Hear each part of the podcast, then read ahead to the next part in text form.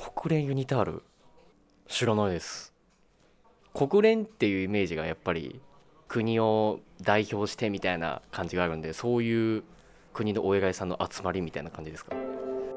国連ユニタール。名前は聞いたことあります。世界で起きている問題を話し合う場所だと思います。ちょっとあの名前だけは知っていて広島にああるんだっていうことが最近ちょっと知ったくらいでなな中身が何をされてるのかっていうのはちょっと知りませんでした。国際協力に関係あるところかなというイメージですかね。特別番組国連ユニタールと広島。知って伝える僕らの広島。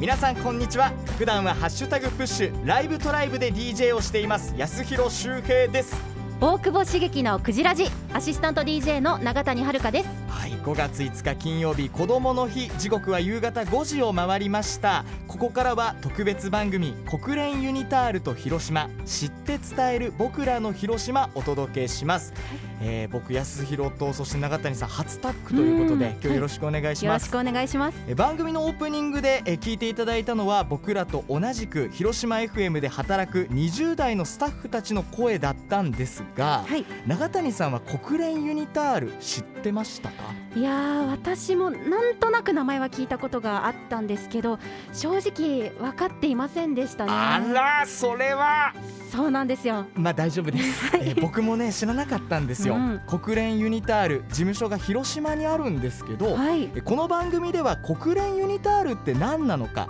どうして何のために広島にあるのか広島人なら本当に知っておいてほしいことを知ってもらうための番組です。う。ーん、でも広島に国連の事務所があるってすごいことですよね。そうなんです。すごいことなので、この番組ではそのあたりのこと、はい。国連ユニタールと国連ユニタールが広島にあることを紹介しながらしっかりお伝えしていきますので最後までお聞きください。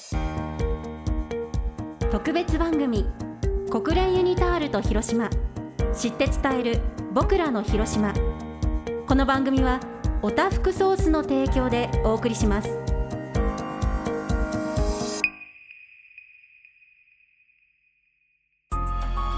特別番組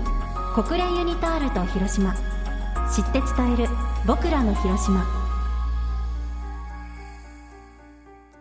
カナダのトロント出身、と、カナダの代表です。ブレイディ、アンダーソン・ブレイディと申します。音楽好き、サカナクション最近めちゃくちゃハマってる。皆様こんにちはルメテアデリンと申しますフランス出身です美術を勉強するために、えっと、広島市立大学に留学してで博士号を満期退学してから広島に住みたくて広島に会社を設立しました私、ルカ・レンスと申します。出身はなんかドイツ西の方ですけど、えーとね、4年前日本に来て、ずっと大阪に住んでて、で半年前ぐらい広島に越してきて、でもやっぱり広島のお好み焼き一番美味しいんですよね。イタリアのナポリ出身アルナルドと申しますけどそう今広島大学博士3年生今日よろしくお願いいたしますさんこんにちは、えー石橋二穂と申します生まれてからずっと広島市で生活をしてきました。県内にある AK 大学というところの、えー通っておりまして今3年生の家庭を履修しております。デイジー・ウィットビーと申します。イギリスのマンチェスター出身で広島大学の職員として働働いていて、えー、とアント広島という団体でボランティア活動をやっています。皆さんこんにちは、えーサウザイスです、えー僕は17年前から広島に住んでます。あちなみに17歳です、えー今武田高校で高校3年生で、えー柔道部です。アメリカのルーツがあるということでアメリカ代表として参加させてもらってます、えー今日はよろしくお願いします。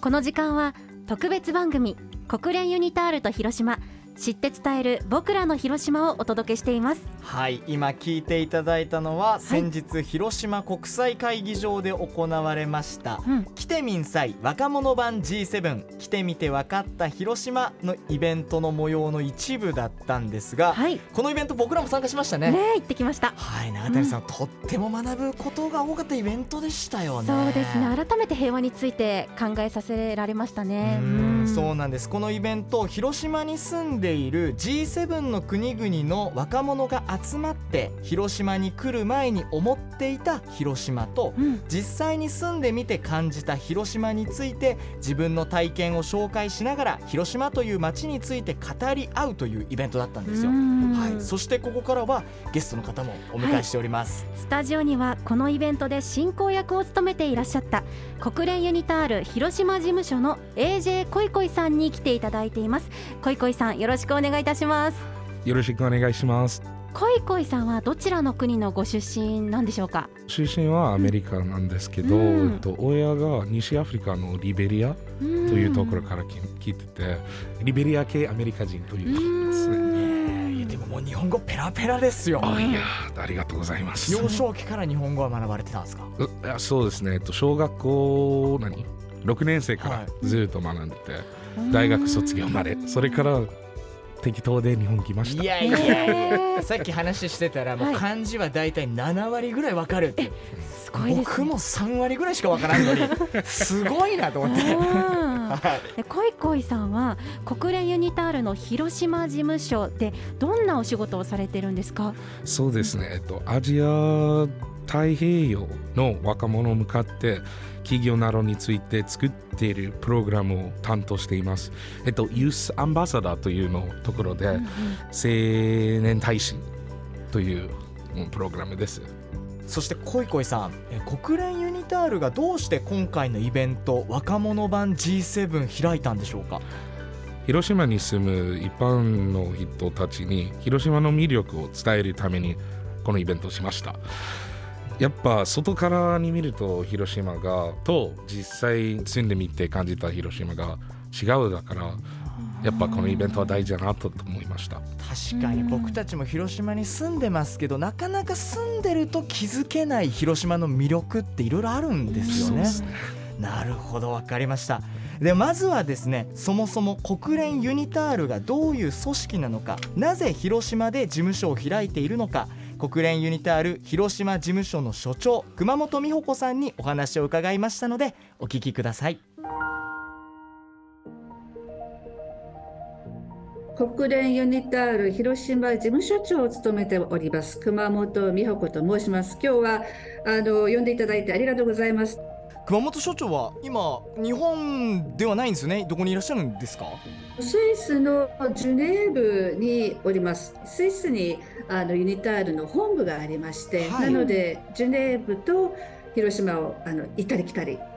あのそれ以外にも他の国に行ったり来たり出張が結構入ってきました。最初にですね国連ユニタールどんな組織なのか教えてください国連ユニタールこのユニタールがですね、あのな何を略しているのかというと英語で言うとこの United Nations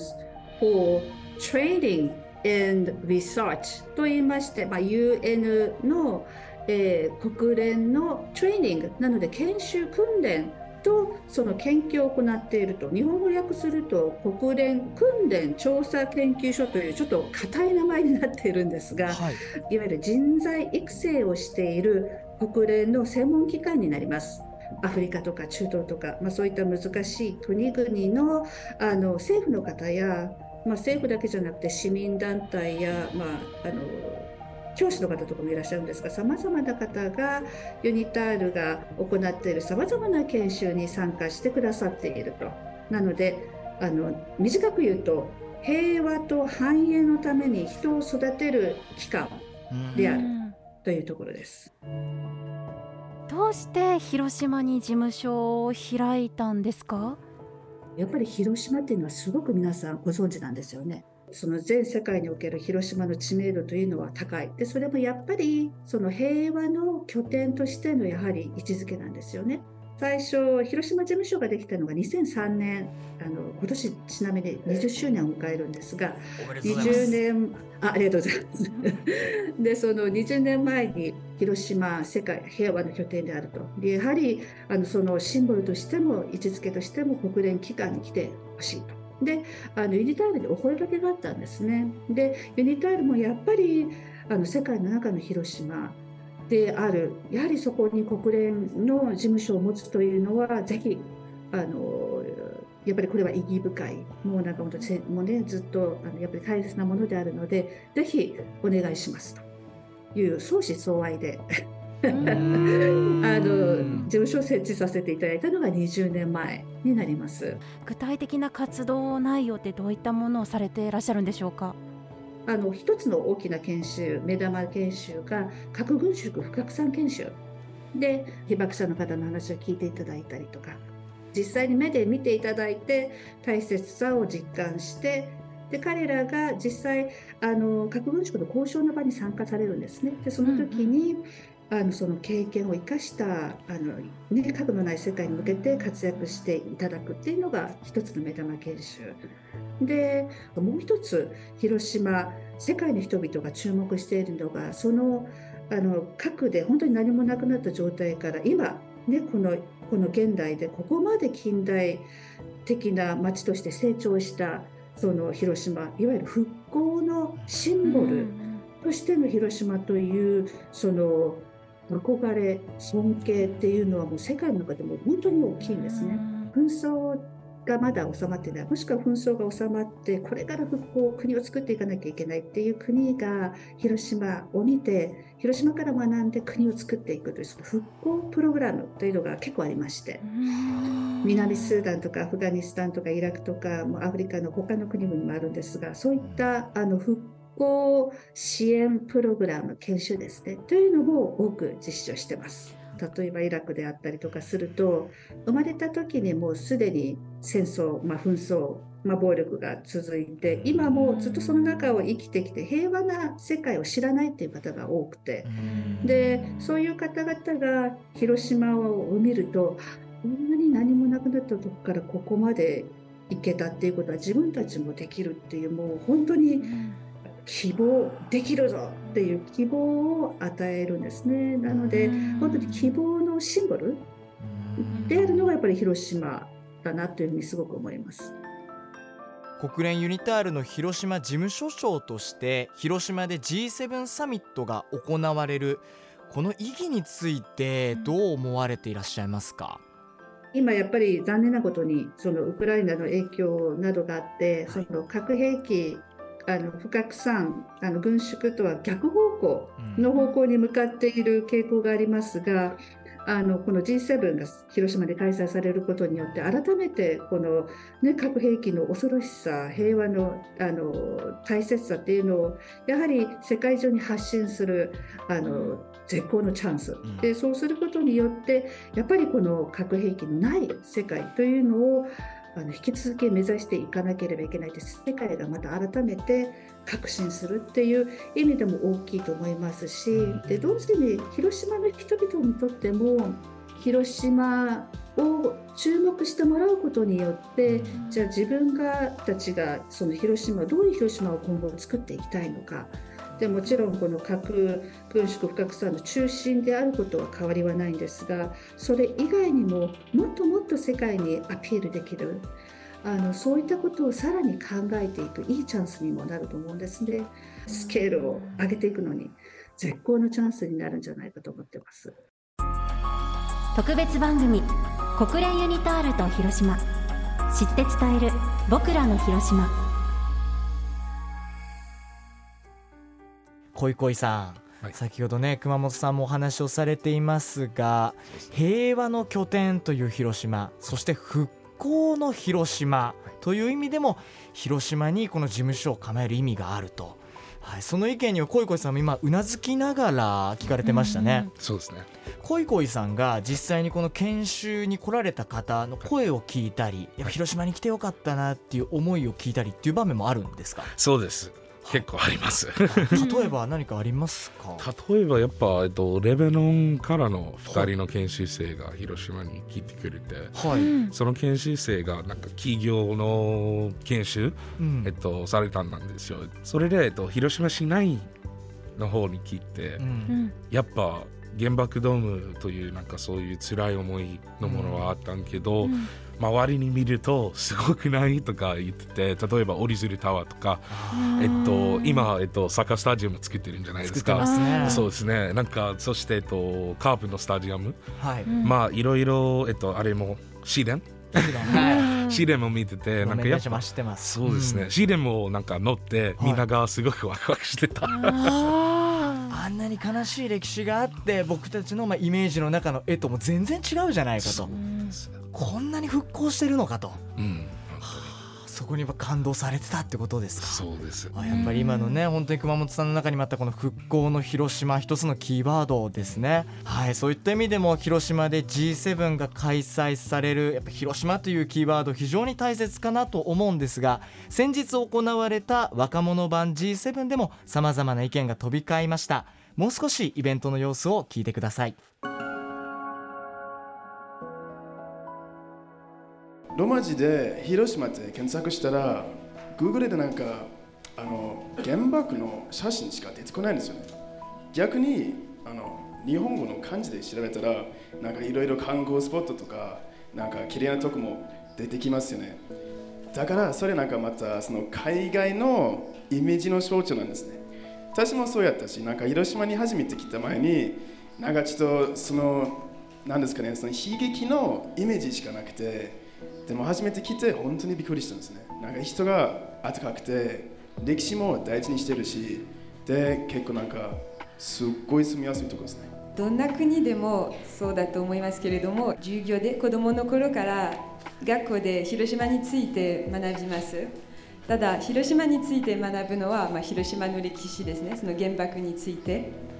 日本に留学する可能性が出てきてで初めて広島について真面目に調べて広島はその原爆のことだけではなくて広島にたくさん魅力があるって分かってきました。そうだよね。カナダの勉強はやっぱり原爆ドームばっかり原爆の話ばっかり。じゃけえっと広島の本当の魅力。ね素敵な川とか。素敵な川とというと流れ川。もう、えっと、時間過ごした。えっと まあ素敵な川じゃない？確かにそうですよね。なんかその教科書の広島と現実の広島全然違いますよね。そうドイツの教育もそうやしでなんかその教科書の中でもその個人的な話あの被爆者の個人的な話もあんまり載ってないんでなんかそれもちょっと世界に聞かせないといけないですよねあの今皆さんが言ってくれたようにあのやっぱ広島はすごいいいところだと思いますし、まあ、自然も綺麗って言ってたんですけどやっぱり今の広島があるのはその広島の歴史のおかげだと思うんですよね。だからやっぱりまあ確かにそのすごいいいところなんですけどそこは忘れちゃダメだしそれが本当に広島をユニークにすることなのかなと思いますね。いやアルファベットで広島つまりね海外からまあ広島と検索をすると原爆のイメージしか出てこないと。それぐらい大きなギャップがあるんだってことが驚きましたね。いや驚きましたよね。え恋恋さんはどうですか？広島に来る前のイメージってどんな感じだったんですか？実は僕ギャップなかったんですよ。どうしてですか？えっと僕の高校の日本語先生、秋先生というの人なんか本当に素晴らしい先生だった。えっとまだまあ同じ場所を務めてるなんですけど、はい。えっと秋先生が香川出身で、はい。それで広島大学行って広島大学から卒業してアメリカに来たんですよ、先生になった。日本語の先生。はいはいはい。そうですね。だから僕はちゃんと分かってたというか まあ広島のことが、うん、よく知ってた来る前にでもやっぱ僕の家族が実は最初僕日本に来る時、倉敷に住んでいた。うんうんうんうん。倉敷から広島に来て、はい。あ広島に引っ越す時家族伝えたんですよ、うん。家族が「え広島大丈夫ですか?」何回も聞かせて、え何がダメかなと思って。えどうしたんだろうねと思って。家族がえ原爆の影響はまだあるんじゃないですか。あらと思って。いやでもそれだけやっぱりこう伝える知るって大切っていうことだし知らない人からするともう本当に原爆のイメージのみって言っても言い過ぎじゃないですね。うん、そうですいやこのアルファベット広島そして漢字の広島このギャップどうやったら埋められるのか。そのあたりのお話も若者版 G7 で交わされました。パネラーたちのお話聞いてください。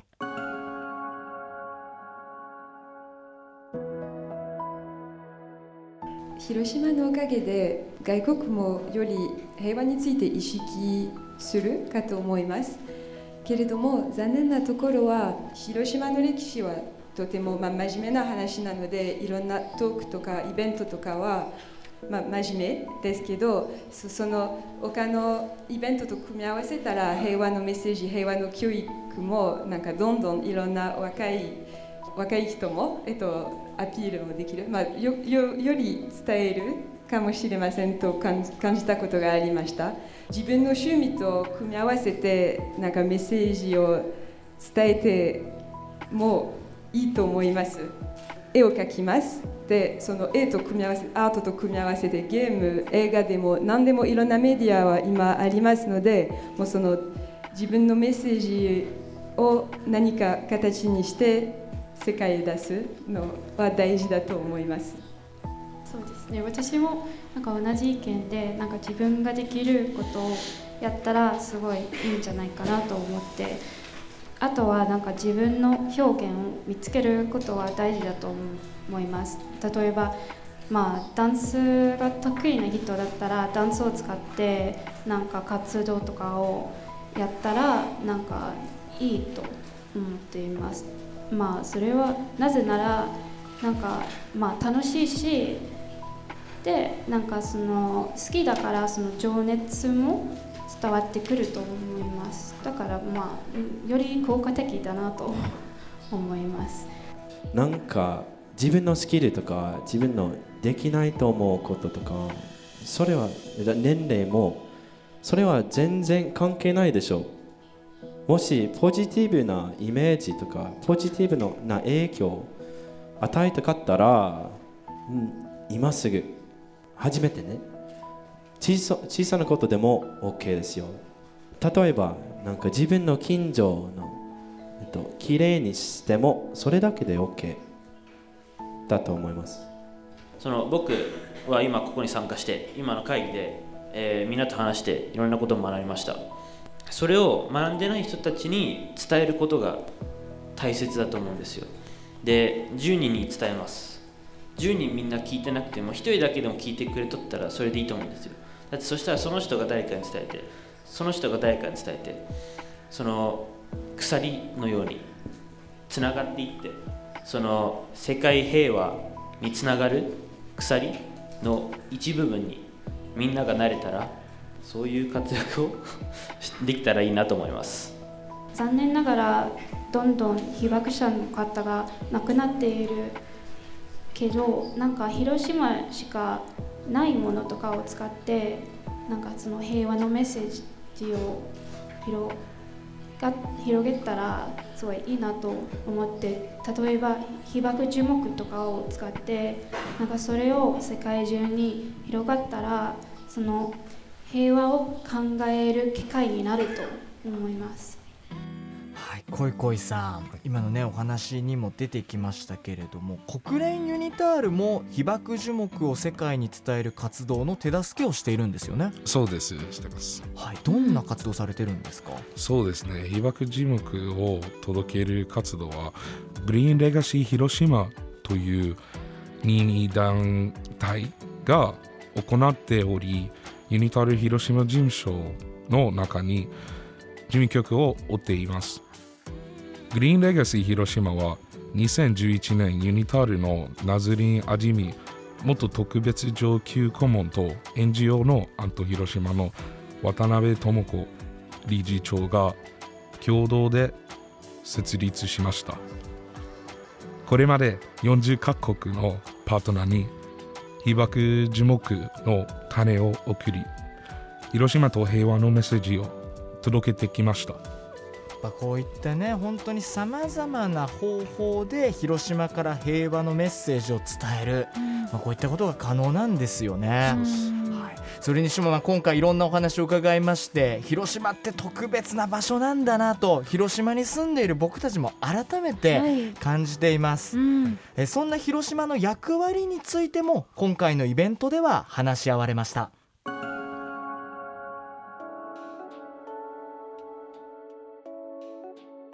海外の広島のイメージってやっぱりまあ原爆しかないしかないイメージなんですけど残念ながらでもそれだけじゃなくてそのなんかあの戦争が終わってちゃんとゼロから街を建て直してもう人間のあの回復力でそれもなんか大事なことだと思いますねなんか、まあ、人間の力で街を建て直してすごいなんか綺麗なとこに変えましたこともなんかちょっと世界に知っててほしいかな被爆建物を保存に尽力されてきた方々の力も大きいと思っていましてその被爆者の方々の数が減っているということ先ほど、えー、言及があったと思うんですけどその被爆者がいない中じゃあ誰が何を伝えるのかってなると次僕はその事実を伝えれるものっていうのはその被害を受けた建物たちだと思うんですね。その語りはしないんですけどこう見て何か感じるものっていうのがすごくあると思っていて僕はその被爆建物からいつもあの被害の恐ろしさであるとかまた何かこう証言では聞けない新しい何かっていうものをいつも発見できるんですね。なのでそういったあの方々の努力のおかげでその今の広島の貢献っていうものが成り立ってるのかなというふうに感じます。広島は本当は平和キャピトル。かな。だからもっとみんな広島の方々頑張ってほしいねなんでか広島が平和なんか広島の平和が違うかというと広島が恨んでないんでしょう。なんかすごい平和の話でもプラスな考え方で話せるのでそれがすごいいいことだと思います。やっぱり広島が世界に、えー、伝えるメッセージ。はやっぱりまあ結局は被爆、えっと、原爆の、えー、ひどさあそこでしか見れない光景をその広島に来れない人たちに伝えるのがやっぱり一番大事になると思うんですよ。そのみんな聞いて広島原爆だけじゃダメだと思うんですよ。広島日本が世界のことをまず受け入れないと世界は日本のことを受け入れないと思うんですよ。だからやっぱりそこですよね。その国と国がしっかりコミュニケーション取って伝え伝え合いたいことを伝え合って理解し合って尊重し合ってそこがないとそのいくら被爆被爆国として原爆がひどかったかって言ってもそんなに何伝わらない伝わらないというかしっかり理解してくれないと思うんですよね。特別番組国連ユニタールと広島。知って伝える僕らの広島。最後にこのセッションを締めくくるにあたって国連ユニタル協会の佐々木茂樹理事長にご挨拶いただきます。佐々木さんよろしくお願いします。皆さんからお話聞いて目から鱗がたくさんありました。私生まれも育ちも広島なんですけどまだまだ隠れた魅力があるなということを本当に思いました。皆さんのコメントの中から広島は世界から見ると世界で一番悲惨な目にあった都市です。これはアウシュビッツ広島あとカンボジアのキリングフィールド。この3つがよく言われるんですけど確かに私がアウシュビッツを想像した時に過去の暗い歴史のことはイメージできますが今実際どうなんだろうということは実は分かりません。それと同じようなイメージを世界の人たちは広島に持っているのかなと思いました。今回の若者版 G7 は国連ユニタールと国連ユニタール協会との共催で行われたんですが、はい、イベントの締めくくりの挨拶は国連ユニタール協会の佐々木理事長がされました、うん、広島 FM のリスナーには土曜日のお昼の番組「Songs on Your Lips」でもおなじみのおたふくホールディングス社長の佐々木茂樹さんですよね。はいそうです、うん。ちょっとややこしいんですが国連ユニタールと国連ユニタール協会は別の組織です、うん、国連ユニタール協会の役割について佐々木さんにお伺いしました。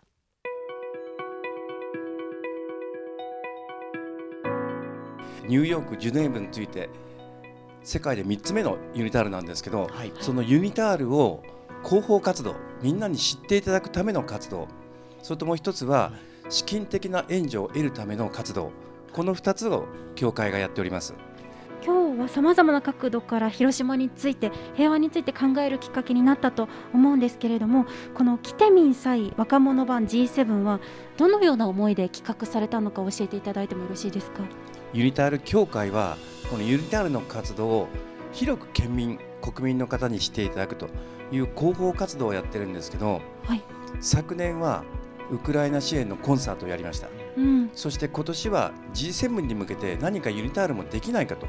いうことで皆さんでアイデアを練ったところ広島に住んでる G7 出身者の方に集まって住んでみての広島これを語ってもらおうじゃないかとちょこっと来て語ってもらうんじゃなくてずっと住んでる人に語ってもらうというのがこの企画なんです。うん佐々木理事長からして今日のイベントを行ってみて、い、かがでしたか、印象的なものありますか？アルファベットで検索した広島は原爆しか出てこない、漢字で検索するといろんな魅力が出てくる、この言葉はちょっと響きましたね。これからも国連ユニタール協会さまざまな活動あると思いますが、はい、え今後え企画されているものトライしたいもの何かありますか？今度はこの G7 が済んだ後のアフター G7 今から広島が世界的に注目を浴びると思うんですけどそこで改めて広島が何をするべきか何をアピールすべきかこういった検討ができたらなと思っています。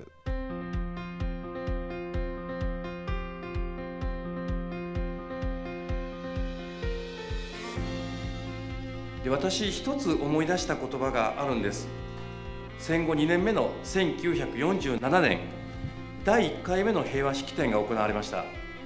その際広島の浜井市長が平和宣言をされたんですがその締めくくりの一文読んでみますが今我々がなすべきことは全身全霊を挙げて平和への道を邁進しもって新しい文明への先駆けとなることでなければならないと。もう一回言います。もって新しい文明への先駆けとなることでなければならない。この浜井市長の一言から私は広島の奇跡の復興が始まったんだと思います。今本当に世界は混沌としてます。コロナもそうです。平和もそうです。そういった中で広島で G7 が行われるという意義がまさに奇跡かなと改めて思わされました。私も広島生まれ広島育ちなんですが広島で生まれ育った人また広島にご縁があって住まわれた人広島に関わって仕事をされている人広島にご縁があった人は使命があると私は思います。これから世の中の先駆けになるんだと。この混沌とした時代の先駆けになるのが広島に関わった人の使命だと思います。恋恋さん今更なんですがこれラジオだとね伝わらないと思うんで言うんですが番組のタイトルに出てくる2つの広島。え国連ユニタールと広島。こっちの広島は漢字の広島なんですよね。うん、で知って伝える僕らの広島。この最後の広島はアルファベットの広島になってます。うん、漢字の広島とアルファベットの広島このイメージをギャップなく限りなく近づける努力を僕たちやっぱやっていかなきゃいけないなって思ったんですよね。うそうですね。本当にまあこれからまあお互い頑張ってえっと広島のアルファベットの広島を世界に伝わりましょう。そうですね。いや本当そうです。あの国連ユニタールも広島に事務所ありますから、これを知って誰かに伝えるこれもまた一つの行動だと思います。しそうですね。はい、海外から友達が来たら広島こんなとこ楽しいよって遊べるスポットを教える。これでもいいですよね。間違いない。間違いない。今の広島をぜひ広島に住んでる僕らから、えー伝えていければなと思います、えー今日は本当にありがとうございました。いやこちらこそ本当に今日の番組お届けしたのは広島 FM ラジオ DJ の安弘修平と広島 FM クジラジアシスタント DJ の永谷遥とそして国連ユニタール広島事務所の AJ 恋恋でした。Thank you very much for listening. 皆さん本当にありがとうございました。特別番組国連ユニタールと広島。知って伝える僕らの広島。この番組はおたふくソースの提供でお送りしましたそれでは最後に国連ユニタールの熊本美穂子所長から僕らへの応援メッセージをお届けしてお別れしたいと思います